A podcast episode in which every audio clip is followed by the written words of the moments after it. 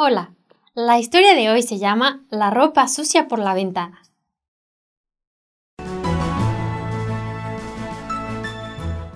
Una mujer miraba por la ventana cada mañana y hacía un comentario desagradable sobre la ropa sucia que se encontraba colgada sobre el lazo de su vecina. Un día, notó que por primera vez no había ni una prenda. Tal vez encontró por fin un nuevo detergente, se dijo. Lo dudo mucho, respondió el marido. ¿Esta actitud le recuerda algo? Cuando Pablo hablaba del pecado como el odio, la envidia, el homicidio, las contiendas, los engaños o las malignidades en Romanos capítulo 1, versículo 29, pensamos que esas personas no somos nosotros. Luego, Pablo agrega, ustedes son iguales, hacen lo mismo. Tal vez Nunca ha desfalcado a alguien, pero lo ha engañado. Tal vez ha pedido una reducción fiscal cuando no había que hacerlo. ¿Cómo reacciona cuando está en medio del tráfico? ¿Cómo actúa cuando alguien habla mal de usted?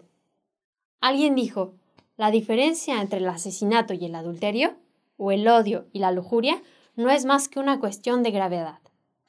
Fariseo entre los fariseos, Pablo sabía de qué hablaba y conocía los peligros que atrae la superioridad moral.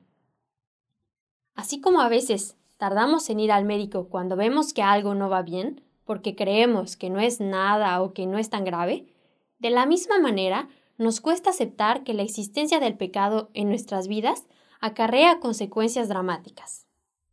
Somos como aquellos alcohólicos en rehabilitación que necesitan de la gracia divina y que deben admitir sus fracasos personales día con día.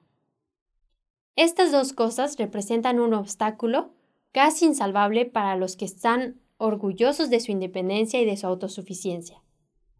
En Romanos capítulo 3, versículo 10 leemos, No hay justo ni aún uno. La gracia de Dios es la única solución. Se nos da gratuitamente y no tiene nada que ver con la ley o con nuestros propios esfuerzos para mejorarnos. Basta con tener las manos abiertas y aceptar que necesitamos de Dios. Un gesto sin duda muy difícil para los bien pensantes.